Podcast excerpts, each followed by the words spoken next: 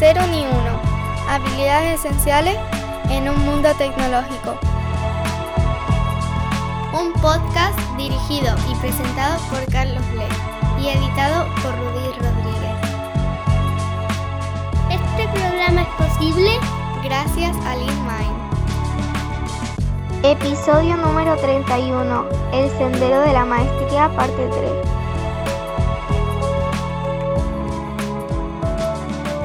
Es un placer darte la bienvenida a este nuevo episodio del podcast. En este caso, una conversación con mi amigo José Enrique Rodríguez Huerta, más conocido como José Huerta. Tenía muchas ganas de hablar con José porque él actualmente dirige Ecodurance para España y ha pasado prácticamente por todas las cosas que se pueden hacer en el sector TIC.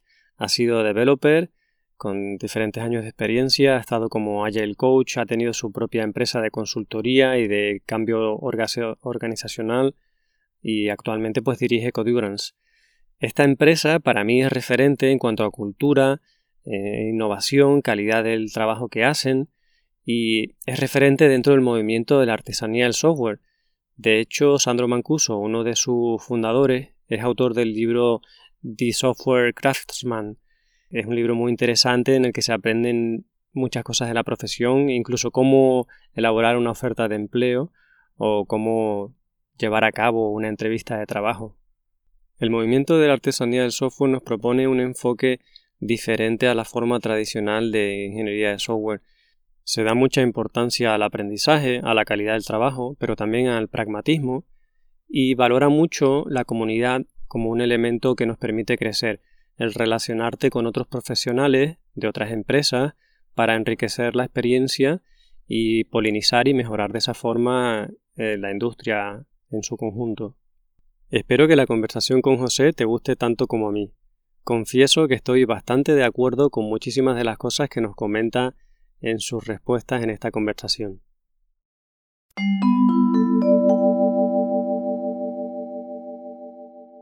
Eh, José Huerta, bienvenido al, podcast. Muchas gracias por tu tiempo.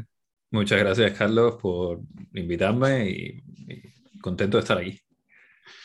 Nos conocemos de hace tiempo de la comunidad Craftsmanship. No sé si de alguna de esas veces que estabas metido en la organización de, la Barcelona Crafters o, de Agile Spain de hace mucho tiempo y ahora estás dirigiendo Codurance para España. Pero igualmente yo quería preguntarte sobre el tema de, software craftsmanship. Bueno, además Codurance es una de las empresas de referencia en este movimiento de la artesanía del software. Yo quería preguntarte cómo tú ves el, la relación entre aprendices y maestros y cómo, qué tanto crees que se parece a lo que pudo haber sido en la Edad Media, el tema de, bueno, cómo en la Edad Media estaban los gremios y todo esto, ¿no? ¿Y cuál es tu visión? En comparación con, con, el modelo de aprendices y maestros y tal de la Edad Media, yo creo que hoy en día es una de las cosas que menos importancia tienen de la idea original del movimiento de software craftsmanship. Hoy en día te vas a YouTube, te vas a Udemy, te vas a donde sea y hay un montón de sitios de los cuales puedes aprender sin necesidad de tener ese maestro que esté ahí contigo, ¿no? Creo que desde ese punto de vista es algo que ha ido evolucionando. Sin embargo, hay una parte de eso que sí que me gusta, que es la parte de craftsmanship, de poder firmar tu trabajo, ¿no? O de tener visibilidad del proceso de principio a fin, etcétera. Y todas estas cosas sí que creo que son fundamentales, ¿no? Y que es uno, uno de los, vamos a llamarle, eh, problemas o vacíos que el movimiento para mí intentaba resolver, ¿no? La idea de separación, digamos, entre el resultado final de lo que tú haces versus el trabajo que estás haciendo, ¿no? Cuando hablas, por ejemplo, de software engineering y demás y esas aproximaciones más clásicas, ¿no? De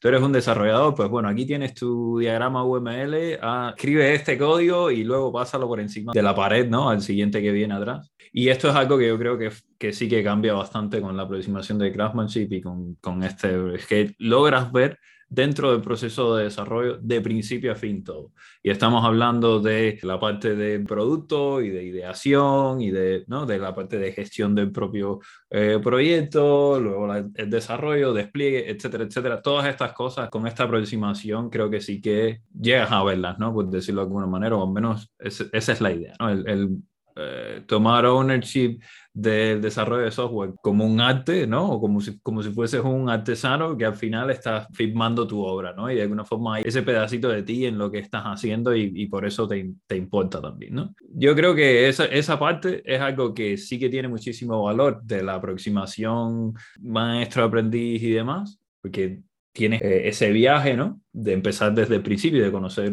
todo de principio a fin, pero te diría que en esta eh, época pues ya se ha, ha, cambiado bastante, digamos. Claro. O sea que para ti lo valioso es el acompañamiento de la persona experta o experimentada, el apoyo de la mentoría a la persona que está empezando.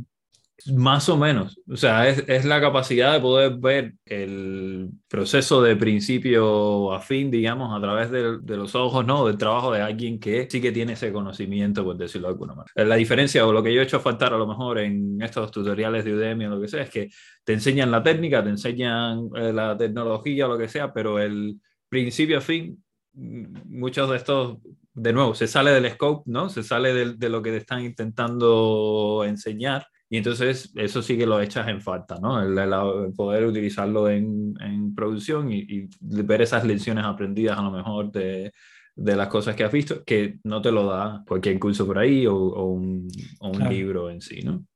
El, el, tú vivirlo con otra persona que ya sí. tiene esos valores y esos principios integrados hace que te calen, que te empapes de ellos, porque lo estás viendo con un ejemplo real y aprendes más de lo que ves hacer a otras personas y tú haces en acompañamiento, llevar al mundo real esos aprendizajes, ¿no? Y ver que alguien de verdad tiene una visión del software como una obra de artesanía, eso no te lo puede dar un curso que veas de manera autónoma, ¿no? A ver, no es por llevarte mucho la contraria ni nada, ¿eh? pero, pero es como que lo puedes, lo puedes ver, o sea, sí que, sí que lo puedes ver. O sea, por ejemplo, tú ves un vídeo de YouTube de alguien y si conoces, puedes ver que el tipo de prácticas que utiliza, el tipo, no, cómo, cómo enfoca las cosas y puedes decir, ah, mira, este es alguien que, no, versus, eh, mira, me he leído esta documentación y te voy a hacer el ejemplo de turno eh, para que veas cómo te lo estoy ilustrando y demás, pero pero ya está, ¿no? Mi objetivo es un poco que veas cuál es la herramienta y se acabó. Sí que, sí que se puede ver y puedes coger ideas de formas de trabajar, pero desde luego cuando estás con alguien codo con codo, ¿no? Pues es mucho más sencillo y, y pues tienes la parte esta también interactiva, ¿no? De poder preguntar, analizar eh, y, y, no sé, de alguna forma que, que encaje, ¿no? La, lo que estás viendo con, con a lo mejor los conceptos que a lo mejor has mirado por otro lado y cosas de este tipo. Sí quizá lo que le, das, le, estás dando mucho peso a las habilidades de vida, a la, al trato con el cliente, a las relaciones. La digamos, comunicación, al, al... Sí, sí, sí, sí, sí, sí. Es que hacer software es un problema de comunicación. Yo lo tengo, no, es el cliente intentando decir qué es lo que quiere, tú intentándole decir al equipo qué es lo que el cliente quiere, el equipo intentando ponerse de acuerdo en cómo lo, y luego decírselo al ordenador, ¿no? Pues, es un poco el juego del teléfono, ¿no? Uh, míralo así, es un poco el juego del teléfono. Entonces, Total. eso no lo tienes, eso no te lo, no te lo enseña. Es un aprendizaje que tiende a ser muy experiencial, ¿no? Entonces, esa parte yo creo que sí que es fundamental. Total. ¿Y, y eh, ¿cómo, cómo, hacen ustedes eso en, en Codurance?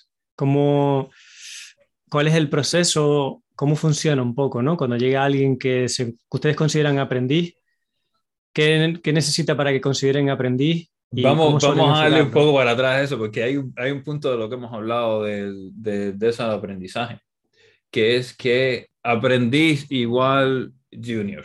Y eso no es así, ¿vale? O sea, esa, esa conexión que la gente puede decir, claro, es alguien que está pasando por el programa de aprendizaje ¿ves? y pensar que es alguien que tiene poca experiencia o pensar que todos estamos en, en ese viaje de, de aprendizaje, ¿no? El, el ¿no? De, de, las artes marciales y todos estamos aprendiendo algo. En algunas cosas estamos en un punto, en otras cosas estamos en otro punto y para mí es, ese aprendizaje es independiente del nivel de llámale maestría que tú tengas sobre ciertas habilidades o sobre ciertas herramientas y demás, ¿no? Con lo cual, cuando dices alguien que empieza como aprendiz, generalmente alguien que empieza como aprendiz eh, o que se une al programa de aprendizaje de Cogrunt es alguien que ya tiene bastante experiencia. ¿Vale? Que lleva ya unos años desarrollando y demás. Ah, tenemos casos en los cuales se une gente que tiene poca experiencia a lo mejor en IT, ¿no? O, o en la industria, pero han pasado por muchas batallas, ¿no? Y como te comentaba antes, el tema de la comunicación, el tema de muchas de, estos, de estas cosas que comentaba, pues las han vivido en otro contexto y, y son transferibles. Y suele ser gente que, que, va muy bien, porque la parte técnica la, eh, la logran aprender relativamente rápido y entonces eso ya complementa eh, la experiencia que tienen previa pasan por ese camino, ¿no? Como, como muy rápido. Y eso yo creo que es una misconception, ¿no? Es algo que la, que la gente no tiene, ¿no? Que piensa aprendiz igual junior o alguien que no tiene experiencia y no tiene necesariamente que ser así. Entonces, cuando nosotros, nosotros dentro de uno tenemos varias, tenemos un montón de sistemas de aprendizaje, porque el tema de la cultura de aprendizaje es algo que es clave para nosotros. Entonces, buscamos mecanismos para crear el contexto donde la gente pueda seguirse desarrollando. El programa de aprendizaje es, es uno de ellos. Generalmente gente que ya tiene algunos años de experiencia en la industria entran ahí y pasan por un proceso de tres, cuatro meses en los cuales se les paga solo para aprender. ¿Y aprender qué cosa? Pues las herramientas que nosotros consideramos que son básicas para poderse unir a un proyecto. Estamos hablando de cosas como TDD, estamos hablando de cosas como Stream Programming, eh, Scrum, Agile, etcétera, ¿no? Estamos hablando de deployment en, en la nube, CICD, etcétera, etcétera, ¿no? O sea, e, este set de herramientas básico de, de, cómo funcionamos nosotros, aparte de aprender de la cultura de Codurance, etcétera, ¿no? De los servicios que, que ofrecemos y demás. Pero eso es un poco la idea. Entonces, ese es uno de los Luego, otro tema que estamos eh, moviendo también ahora es evolucionar muchos de estos programas para crear módulos de aprendizaje que eh, cualquiera dentro de Codura puede utilizar para seguir evolucionando su carrera profesional. O sea, ya has entrado, la gente que pasa por el Academy pues reciben este soporte, pero luego a, a partir de S1, S2, seguir desarrollándose dentro de Codura era un poco difícil pues precisamente los skills y las cosas que necesitas para seguir en tu camino, ¿no? Pues ya no están tan relacionados a, ¿no? a, los skills técnicos, que son algo que por lo general tú puedes practicar por tu cuenta, por decirlo de alguna manera, ¿no? Te pones, haces una carta y lo obtienes, ¿no? Ese, esa proficiency y vas trabajándola, ¿no?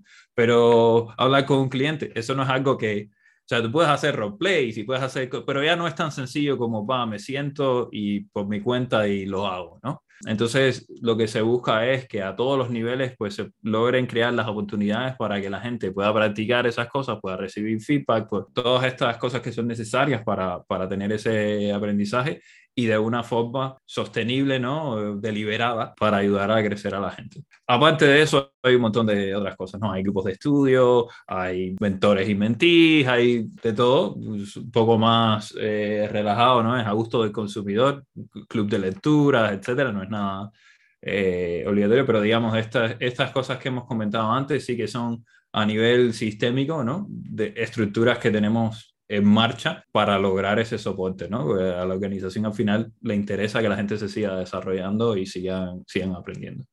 Claro. ¿Qué es lo que más te gusta a ti de la forma en que desarrollan esa cultura de aprendizaje? ¿Qué cosas son las que más te gustan? Yo te diría que una de las cosas que, de las que más contento estoy es eh, nuestro proceso de selección. Yo siempre digo que es buenas, buenas personas, ¿no? Escoger buenas, buenas personas. ¿Qué quiero decir con esto? Que no solo sean buenos técnicamente, sino también sean gente con la que tú quieres estar. Y yo creo que eso hace muchísimo, ¿vale? O sea, Codurance hoy no sería lo que es si la gente que estuviese dentro no fuesen buenas, buenas personas. Eh, sí, porque eso hace que no solo estés aprendiendo y tal, sino que, que te guste lo que estés haciendo y con la gente que lo estás haciendo, que eso es súper importante, en mi opinión. Pasamos mucho tiempo en el trabajo, ¿no? Como para estarlo pasando mal. Y eso es algo que empieza desde el principio, no es algo, una vez que la gente entra, si no están alineados en valores, si no están alineados en, en forma de ver las cosas, pues es muy difícil que, que esas cosas se reconduzcan. Luego otra cosa que me gusta bastante es la flexibilidad, porque al final el, la organización apoya que esas cosas puedan ocurrir pero no todo el mundo aprende de la misma forma y no todo el mundo, ¿no? Que esto es un error que se comete muchas veces, ¿no? Le mando y haces este training y haces esta. Y todo el mundo tiene lo mismo. Sí, ok, pero no todo el mundo es igual. Entonces, buscar esa flexibilidad a la hora de, vamos a llamarle, de tener distintas modalidades de aprendizaje, ¿no? Yo creo que también es, es fundamental. Hay quien aprende mejor a través de pairing, hay quien se mira los tutoriales y tal, hay quien se compra el libro y tal, y todas esas modalidades pues tienen un soporte desde el punto de vista de la organización. ¿Qué cualidades son para ti las más importantes para seleccionar a las personas? Aparte de ser buena gente y técnicamente, mm, o incluso dentro de Codurance para progresar, ¿qué, ¿cuáles son las cualidades que, que, tú más valoras? ¿Te estás refiriendo a aprendiz o al tema de la academia y tal, o te estás refiriendo en general? Son dos cosas diferentes, pero como estamos hablando de las dos, lo, lo que tú quieras.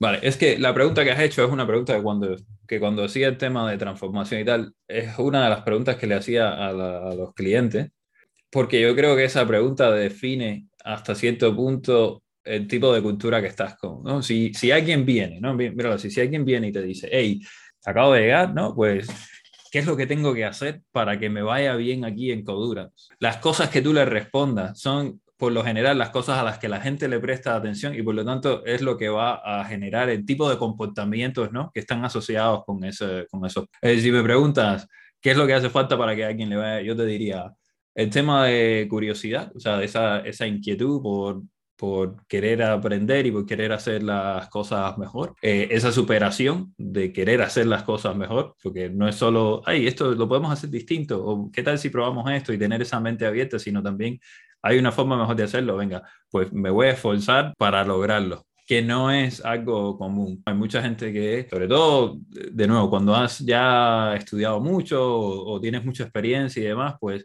gente que lo va perdiendo, ¿no? Es como, ¿qué me vas a contar? No, ya yo lo sé todo. He terminado la carrera, pues ya, a ver, la carrera es el principio, ¿vale? O sea, la carrera te, enseña una serie de cosas, pero a partir de ahí, sobre todo en la industria en la que estamos, eso no te sirve para...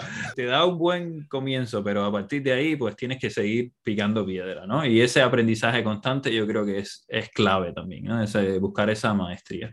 Y el último punto que creo que también es, es el tema de la autonomía. ¿Vale? Una vez que quieres hacer las cosas mejor, que quieres hacer tal, y esto es algo que yo, otra misconception, ¿no? Ahora no, estoy usando mucho las palabras. No, está bien, es como sería como malinterpretación. ¿no? Exacto, malinterpretado, esa eh, eh, malinterpretación con el tema del aprendizaje es que el maestro es la persona que te está haciendo la mentoría o lo que sea, está ahí para ti, te debe algo, es el que te debería de, ayudar a aprender.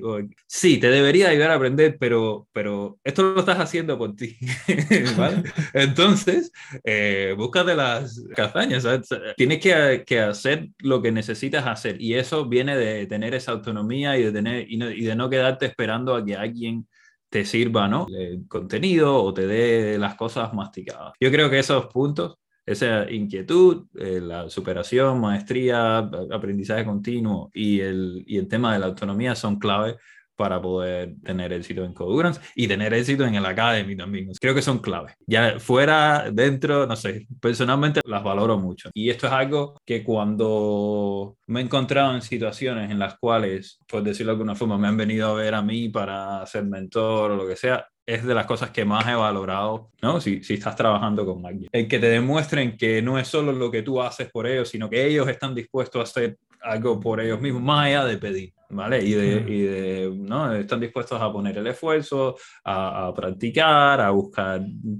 fuentes, etcétera, ¿no? Y, y, realmente han tomado ownership, liderazgo, ¿no? Personal para que hacer que las cosas pasen. Y eso yo creo que es clave. Eso es totalmente a contracorriente del sistema educativo industrial que tenemos. Un poco porque bueno, no, no todos, no en todos los sitios y no, no, sabes, las generalizaciones son así, ¿no? Pero sí que es un sistema heredado de movimiento taylorista, pensado para, ok, eh, necesito gente que sepa hacer esto y quiero además hacerlo en, en batches, ¿no? Que, que, salgan lo antes posible y tal. Y entonces vamos a evaluarlos y vamos a tal. Todas estas que no cosas se quejen, que... que no piensen mucho por sí mismos. Bueno, yo diría que no es que, la, que se busque. Estoy seguro que tú vas y le preguntas a alguien, hey, tú contratas gente que no es autónoma y que no le da, ¿sabes? Y que no se busca las castañas y tal. Nadie te va a decir, eso es lo que yo busco en un, en un candidato, ¿no? Lo que ocurre muchas veces es que las empresas contratan gente así y luego matan esa autonomía. ¿no? Sí, es, es, un poco como yo lo veo. Entonces, claro, tienes que, si tú realmente valoras eso, tienes que buscar formas dentro de la organización en la cual protejas eso, ¿no? Y lo, y lo estimules y lo, lo, hagas crecer. Pero tienes que seleccionar gente así. Cuando estás acostumbrado a que te digan las cosas, a que te vengan, no, haz el ejercicio este, haz tal, haz. No, es como muy pasiva. Tomas un papel muy pasivo en tu educación. De nuevo, no en todos los sitios suele ser el, caso. ¿Y, ¿Y, alguna relación que tú hayas tenido con una persona que tú hayas considerado que ha sido maestra tuya en algún momento? La tira, la tira. Esto es otro tema, el tema del aprendizaje que también, ¿no? De apprenticeship, eh, eh, para mí es algo súper fluido, ¿vale? No es, no es que yo que sé, Carlos, tú eres mi maestro, ¿no? Y a partir de ahora, sensei, ¿no? En plan, lo que tal, y, hasta voy a aprender hasta el máximo aquí contigo y tal. Eso está perfecto, ¿no? Y para, hay gente para cual ese es el camino y ya está pero hay un par de cosas ahí. Uno es, se puede aprender de mucha gente y no tiene ni siquiera que ser algo formal. Yo aprendo todos los días con clientes y aprendo con la gente con la que trabajo, y estén en el nivel en que estén, porque quieras o no, si tienes la mente abierta, si tienes la, la copa vacía, ¿no? o la, taza vacía, pues a veces hacen preguntas o, o, encuentran cosas que tú no las has pasado ya por alto y ni siquiera las ves. Y esa reflexión, esa capacidad de ver cosas que tú no ves también es eh, es, algo que enriquece. Entonces, esa es una parte, pero de nuevo, no tiene que ser algo formal, puedes estar aprendiendo de alguien con el que estés trabajando, puedes estar aprendiendo de alguien con quien no estás trabajando. Yo lo veo así, ¿no? Yo nunca he ido a decirle a nadie, oye, me gustaría que tú fueses mi mentor o tú fueses mi tal.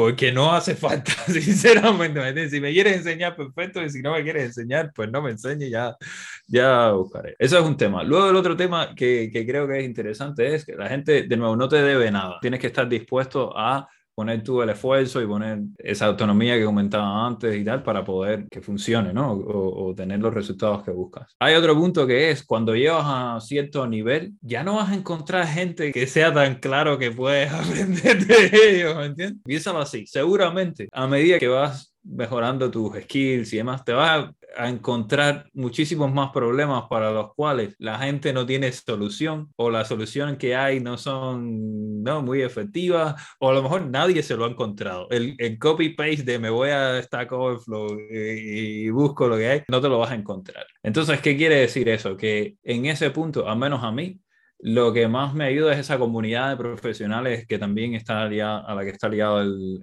movimiento, ¿no? Es el, el, poder tener esta conversación contigo, Carlos, y hablar de esto y esto, y tener una idea o, o, o, que juntos lleguemos a una reflexión que yo individualmente a lo mejor no hubiese llegado, pero es que Tampoco es que yo estaba buscando que Carlos me hiciese la reflexión. Ni siquiera sabía que, que, que, había ese insight que podíamos sacar juntos. Creo que a medida que vamos avanzando en ese camino, pues va cambiando también esa relación y la dejas de ver de algo que es, bueno, vengo aquí a que soy un empty vessel, ¿no? Soy un, un jarrón vacío, por favor, lléname de, no, por favor, pásame conocimientos, ¿no?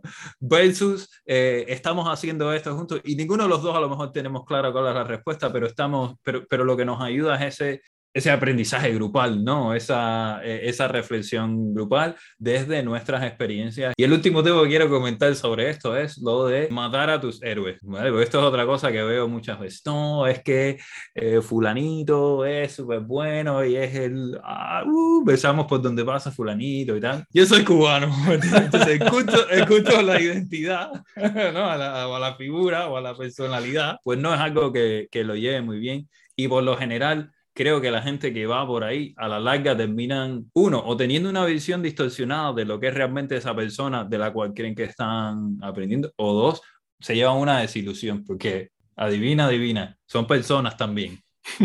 ¿Vale?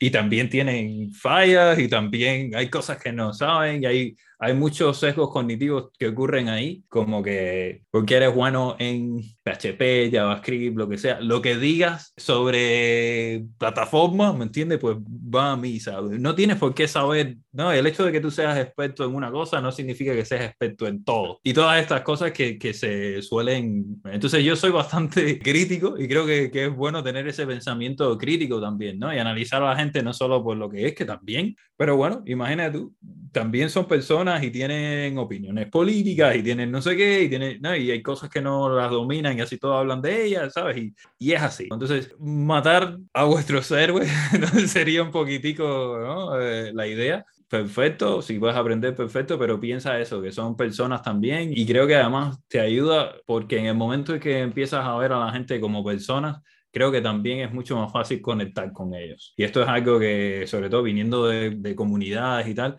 ese acabo de entrar a una comunidad y quiero conocer a gente o quiero, quiero integrarme, el poder, hostia, eh, ahí está Carlos, que escribió el libro de, de, hostia, pues, no, no, no voy a ir a hablar con él, no voy a hacer que, oye, Carlos, qué bien, bien, pues, tío, que sepas que has tenido un impacto brutal en mi vida, me he leído el libro de no sé qué, tal, no sé, y siempre había querido, me alegro mucho verte por aquí y tal, bueno, cuéntame, no sé, cuéntame un poco de ti o lo que sea, ¿sabes? Eh, eh, romper ese hielo, ¿no? Y, y, tener esa aproximación de ver a la gente como personas, creo que también es súper importante. Se me están ocurriendo la idea. Sí, me, pero... me, me encanta, dale, dale. Tengo, tengo otro que es precisamente, yo, yo le llamo a, hacerte tu lista. Si puedes aprender de todo el mundo y puedes tal, es importante saber que hay muchas formas de hacer las cosas y hay muchas opiniones de cómo se deberían de hacer las cosas, ¿no?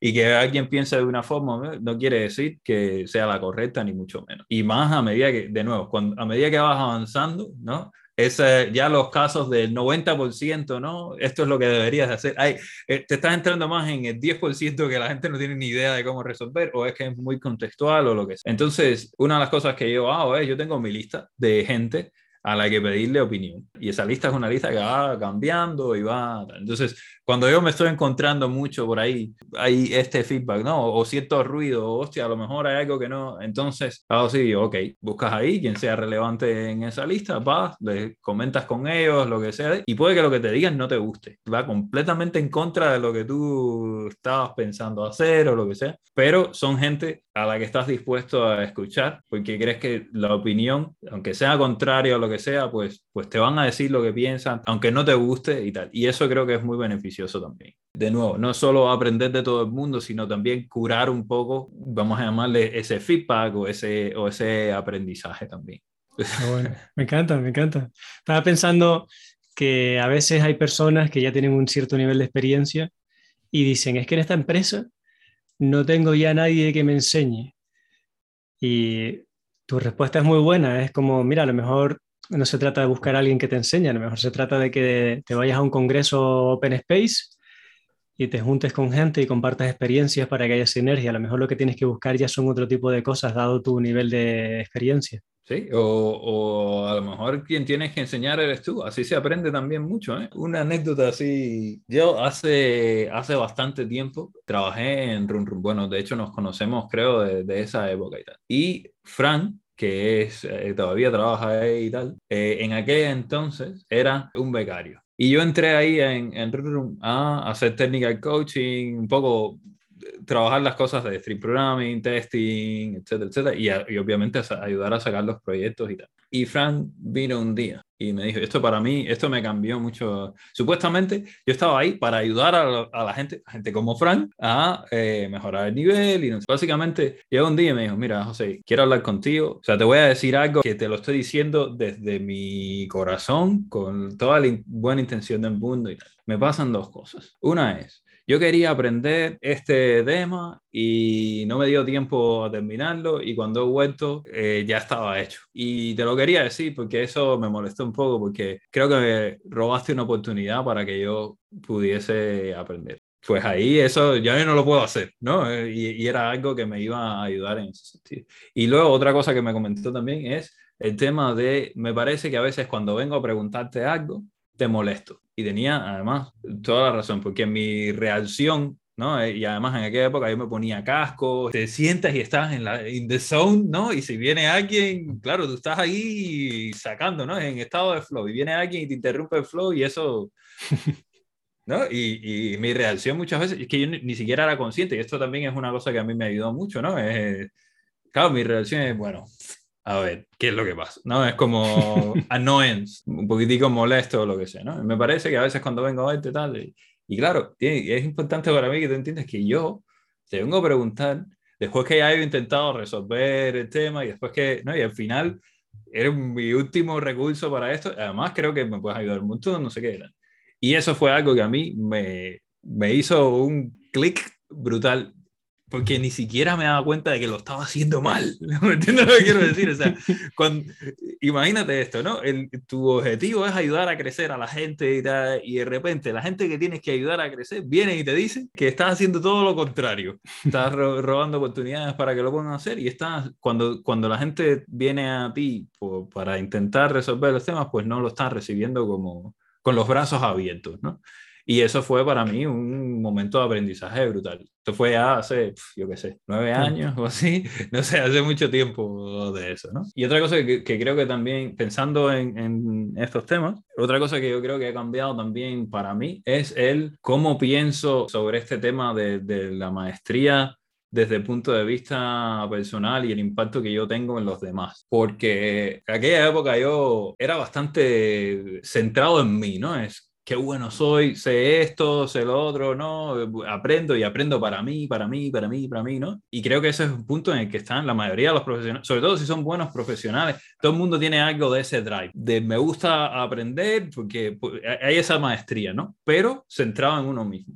¿Qué sucede? Que a la que tú empiezas a trabajar en un equipo, a la que empiezas a tener como mínimo un interés en el resultado final más allá de lo que tú puedes hacer, te empiezas a dar cuenta de que lo que tú puedes hacer solo es muy limitante, ¿no? O muy limitado. Que la realidad es que para hacer cosas grandes necesitas hacerlo con, con más gente.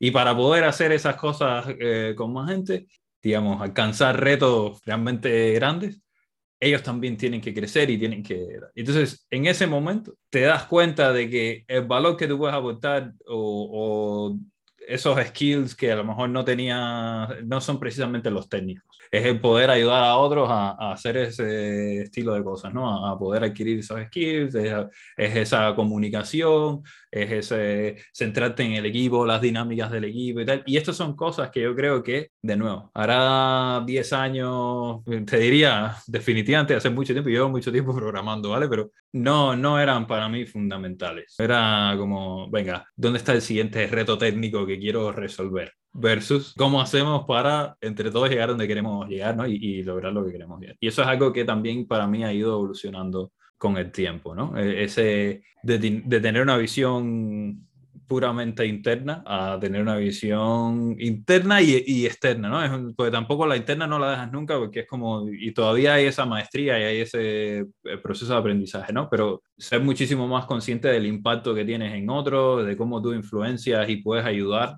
al conjunto, ¿no? A, a hacer más que la suma de las partes, ¿no? Sí, porque incluso puedes perjudicar. Claro, claro, claro. Sí, sí. Bueno, y, y, he contado esto que a lo mejor no me hace parecer como muy, ¿no? Mira, este, pero es que es parte de ese proceso de aprendizaje, ¿no? O sea, no llegamos donde estamos. A base de equivocarnos, ¿no? Ah, eh, exacto, exactamente. A, exactamente. a, mí lo que me llama la atención es que hacemos clic cuando nos llega feedback sincero de personas que lo hacen con las ganas de que sea constructivo. Y yo siempre animo a la gente a que, aunque se sienta en una posición si hay jerarquía o ellos piensan que hay una simetría en la relación como inferior o, o, de menos confianza o como le quieras llamar, que no por eso dejen de dar feedback, porque eso es lo único que te puede permitir cambiar. Si no tienes alguien que te eh, permita verte en el espejo y te diga, mira, esto me gustaría que lo hicieras de otra manera, no puedes cambiar, ¿no? Y a veces cuando estás en una posición de cierto poder o antigüedad, la gente no te lo dice por vergüenza o por miedo. Cuando Incluso a veces se marchan sin haberte dicho que te equivocaste en algo y entonces no lo puedes arreglar. Estoy totalmente de acuerdo. Voy uno más allá. Y es, si puedes hacer algo, empieza por empezar a pedir feedback. Más que dar tu feedback, que está perfecto y si lo sabes dar bien, mejor empiezas a pedirlo. Porque en el momento en el que tú creas una cultura o un digamos, donde ese comportamiento de pedir feedback está engranado y realmente lo pides porque lo, porque lo quieres y porque quieres, entonces el resto es como muy sencillo. ¿Cuántas veces no hemos ido a intentar darle feedback a alguien que no estaba listo para escucharlo? Da igual lo, que tú le digas. Pero yo constantemente estoy pidiendo feedback a la gente. Oye, ¿qué, qué, esto, esta presentación, ¿qué te pareció? ¿Hay algo que harías distinto? ¿Estaba claro o no? ¿Qué cosa? lo que sea, ¿no? Eh, y lo hago, lo hago genuinamente. O sea, no lo hago para que... Hay, hay una diferencia entre pedir feedback, ¿no? Para mejorar y todas estas historias y pedir que te den una palmadita en la espalda. Son dos cosas completamente. Yo no, de hecho, si yo pido feedback y alguien me da palmadita en la espalda, mi ese, ah, perfecto. Pero bueno, ¿qué cosas no te. vale, ahora dime la. dime la verdad. Ahora dime de verdad lo que me hace falta, ¿no? Y así también, eh, la, no, si tú estás pidiendo feedback, incluso aunque el feedback sea malo, eh, y cuando digo sea malo, no, porque el feedback inherentemente es, bueno, pero a veces viene envuelto Vamos. Viene con clavo. Entonces, a veces tienes que coger y decir, venga, vamos a mirar qué es lo que hay adentro, a ver si realmente hay algo que sirva, ¿no? Y quedarte con las partes que... Pero eso, sobre todo si la gente no sabe dar feedback o no, no es, muchísimo más fácil si tú lo estás pidiendo y si tú lo estás, eh, bueno, eh, propiciando, ¿no? De alguna forma.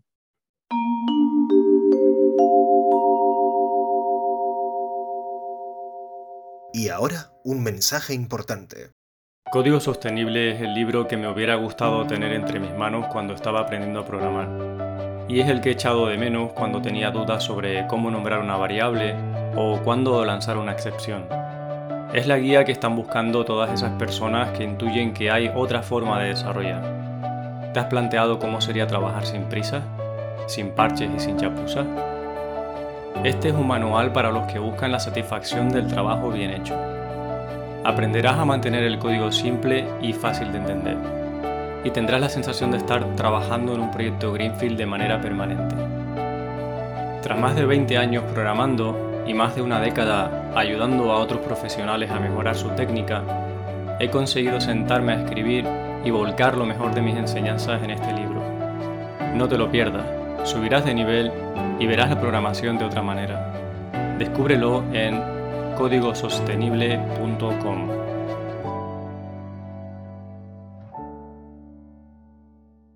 ¿Cómo sabes que estás influenciando a otras personas? ¿En qué momento te das cuenta de que tienes un poder de influencia? ¿En qué momento te das cuenta? Yo te diría que, que constantemente estás influenciando a otra gente y da igual la responsabilidad, el cargo en el que estés. Yo creo que si eres consciente, como mínimo puedes hacer algo. ¿no? Si eres consciente tanto de que estás influenciando totalmente, como consciente de cómo eres tú o cómo, o, cómo respondes tú, o ¿no? lo que te pasa, ¿no? esa empatía contigo mismo. Entonces es que puedes más o menos gestionarlo. Y eso es algo difícil. Hay gente que se le da muy fácil, pero a, a mí en particular es algo que he tenido que trabajar mucho, ¿no? Entonces, cuando estás en un rol donde quieres influenciar a ese nivel, ¿no? Estamos hablando de ayudar a gente a crecer o, o ayudar a equipos a, a, funcionar mejor, o eso es esencial. Tienes que ser consciente de que constantemente estás influenciando y que las cosas que dices o que haces en mayor o menor medida. Te pongo un ejemplo. Si alguien coge y mete la pata, ¿no? Supongo tú estás como team lead de un equipo, tal, estás ahí para ayudar a crecer y para que saque trabajo y todas estas cosas. Y alguien mete la pata y tú, yo qué sé, este código es una basura, no sé qué, pero si ya lo hemos hablado 50 veces, no sé qué, va, lo que sea. Aunque no lo creas, estás enviando varios mensajes ahí que la gente está viendo y está aprendiendo. Por ejemplo, un mensaje que a lo mejor tú no quieres enviar, no es, aquí no se cometen errores, porque cuando se cometen errores, ruedan cabezas. Y si están aprendiendo eso, el resultado podría ser perfectamente, pues no voy a hacer nada. Si no toco nada, no me equivoco. ¿Me entiendes? Pero ese digo de, de, matar la iniciativa, ¿no?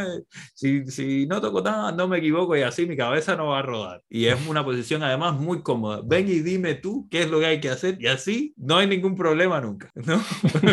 Porque si hay problema, e, er, eres tú, ¿vale?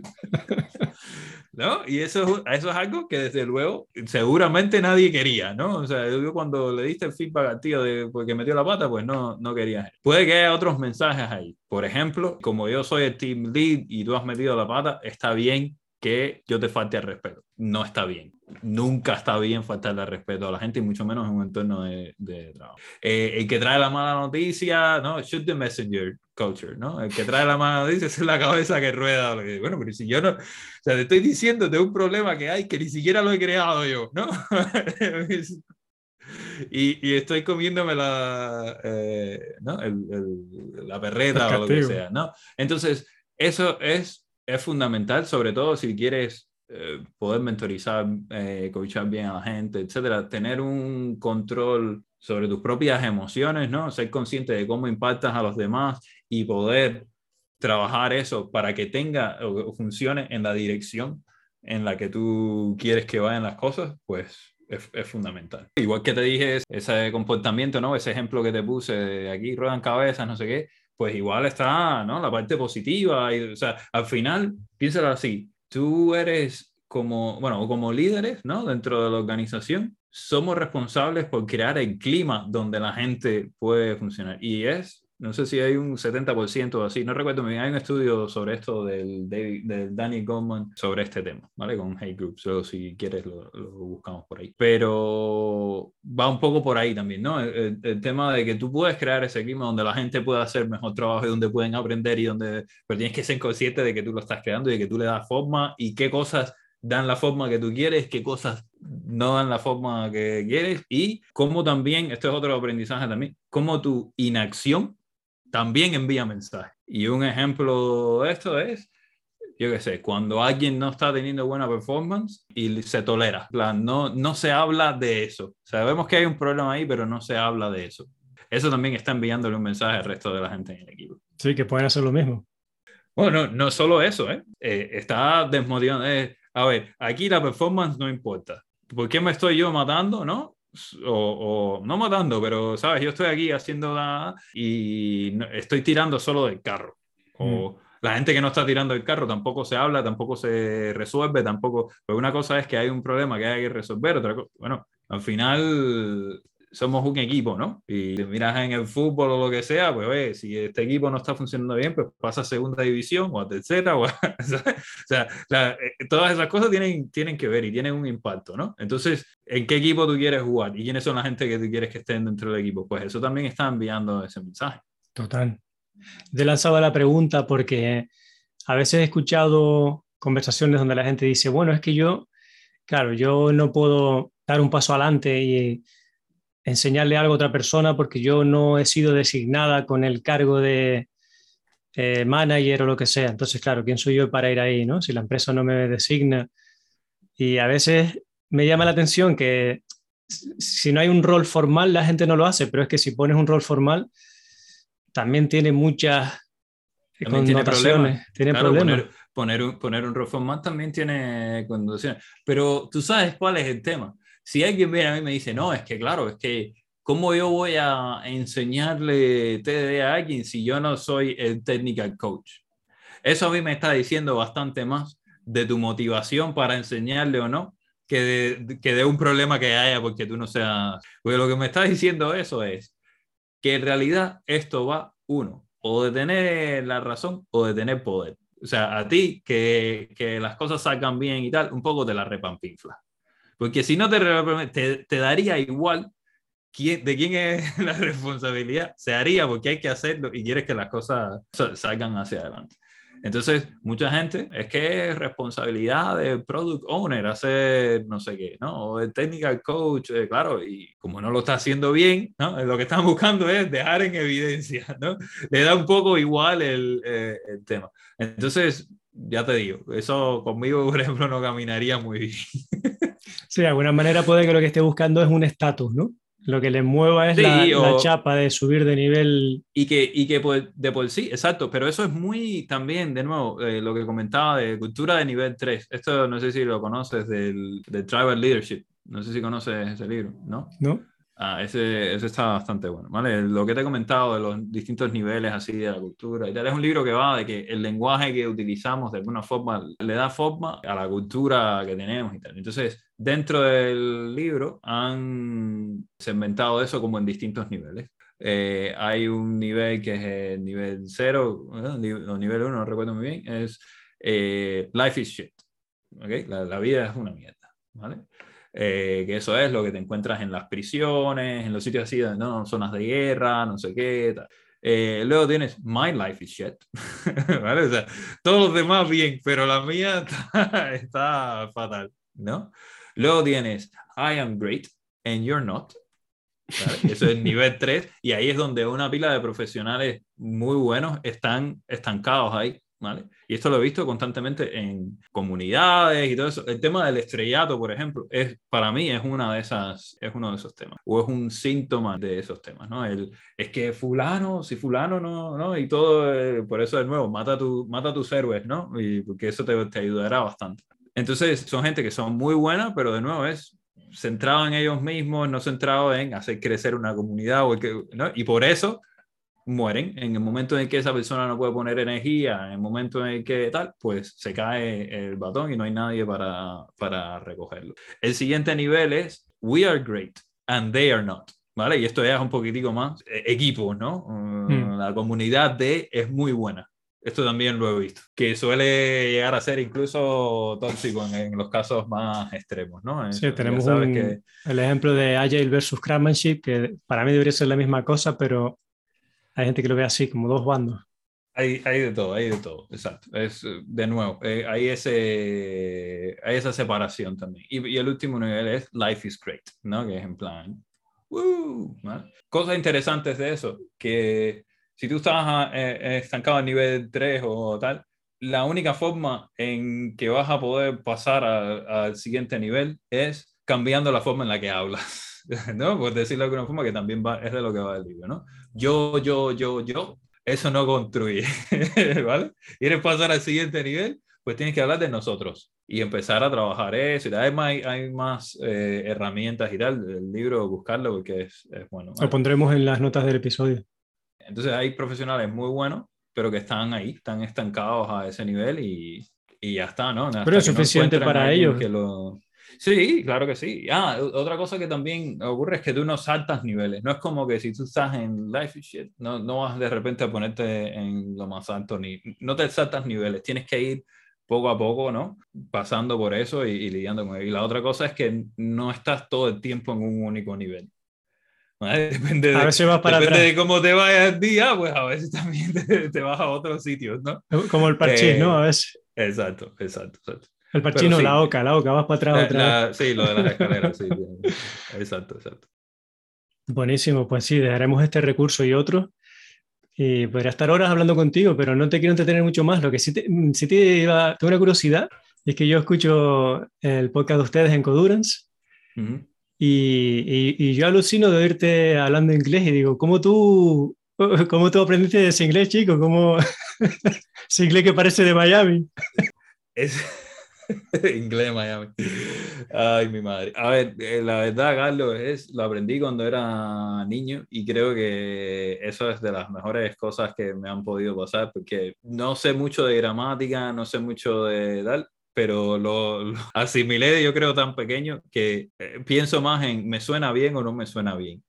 ¿Sabes? Lo diría así. La otra cosa es que yo tenía una profesora y su acento era eh, British y, de hecho yo el, inglés que estudié fue British, pero realmente como veía muchísimas películas americanas en, sí, con subtítulos y tal, pues lo que se me ha quedado es el, acento americano, ¿no? Pero sí, sí, no sé, es, es, algo ahí que, bueno, seguí luego más adelante y tal, pero la verdad es que por suerte no me... Y la otra cosa es que lo uso todo el tiempo, ¿no? Lo uso en la, hasta en mi casa, ¿no? En mi pareja. Eh, hablamos en inglés, con lo cual estoy practicándolo todo el tiempo también. Qué bueno, pues enhorabuena, enhorabuena por el podcast también. Muchas gracias, muchas gracias. Eh, ese, por ejemplo, ese, eh, ese podcast, el, el Codurance Fireside Chats, este que grabamos los martes y sale los jueves, eh, toda cada semana, nació precisamente de la que comentaba antes, ¿no? De, la, de esas reflexiones en conjunto, porque a lo mejor tienes problemas que no son de sí o no, o de que no hay un sitio donde buscarlo, ¿no? Entonces es amigos, ¿vale? O compañeros de trabajo, como le quiera, pues reflexionando como estamos haciendo nosotros aquí ahora. Lo único que nada, escoges el tópico unos minutos antes, te pones una cerveza, un whisky o lo que te apetezca y le das ahí al, al, botón y grabas lo que salga, ¿no? Y creo que eso también tiene un valor, ¿no? Porque esas reflexiones y tal, pues puede ser interesante para otra gente. Tiene muchísimo mérito la regularidad, el hacerlo todas las semanas y que salga el mismo día. Es súper importante. Yo no me he animado a dar ese paso pero reconozco que los podcasts que me gustan escuchar, yo estoy esperando el día que sale el podcast y digo, a ver si ya salió para escucharlo.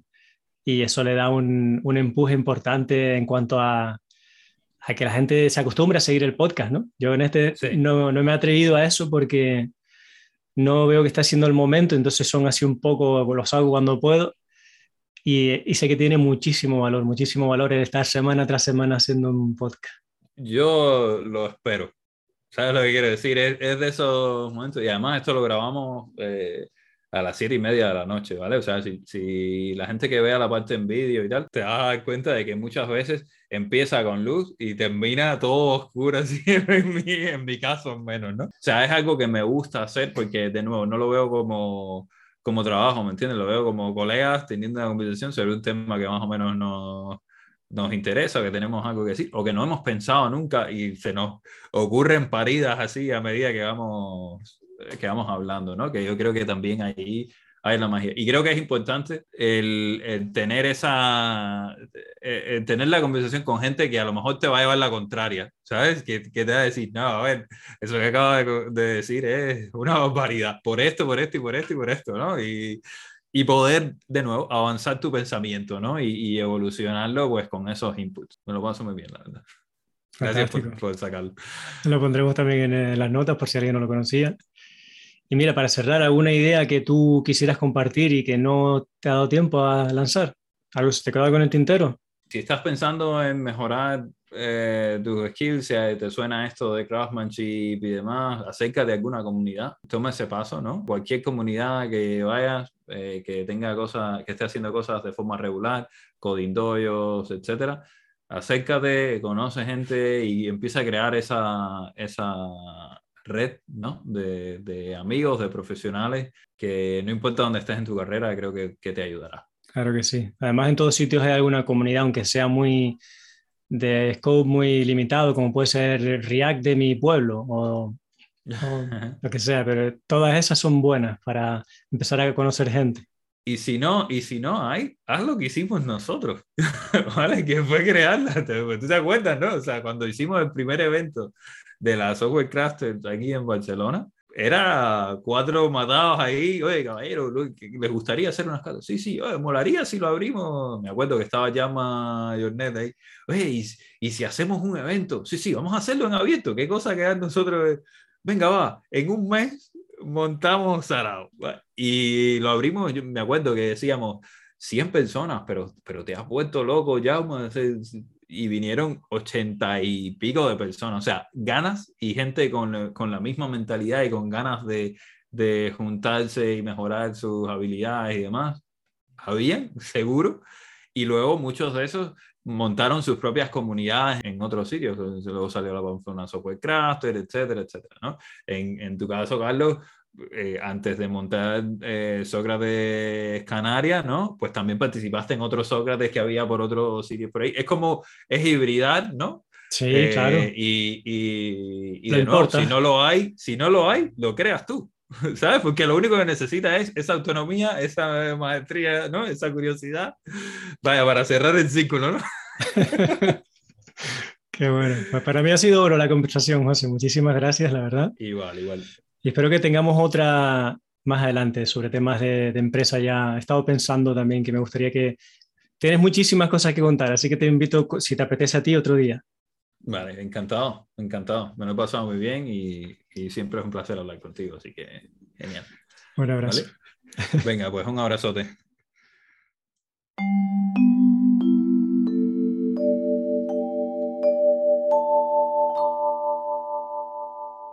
Wow, esta conversación con José superó absolutamente todas mis expectativas.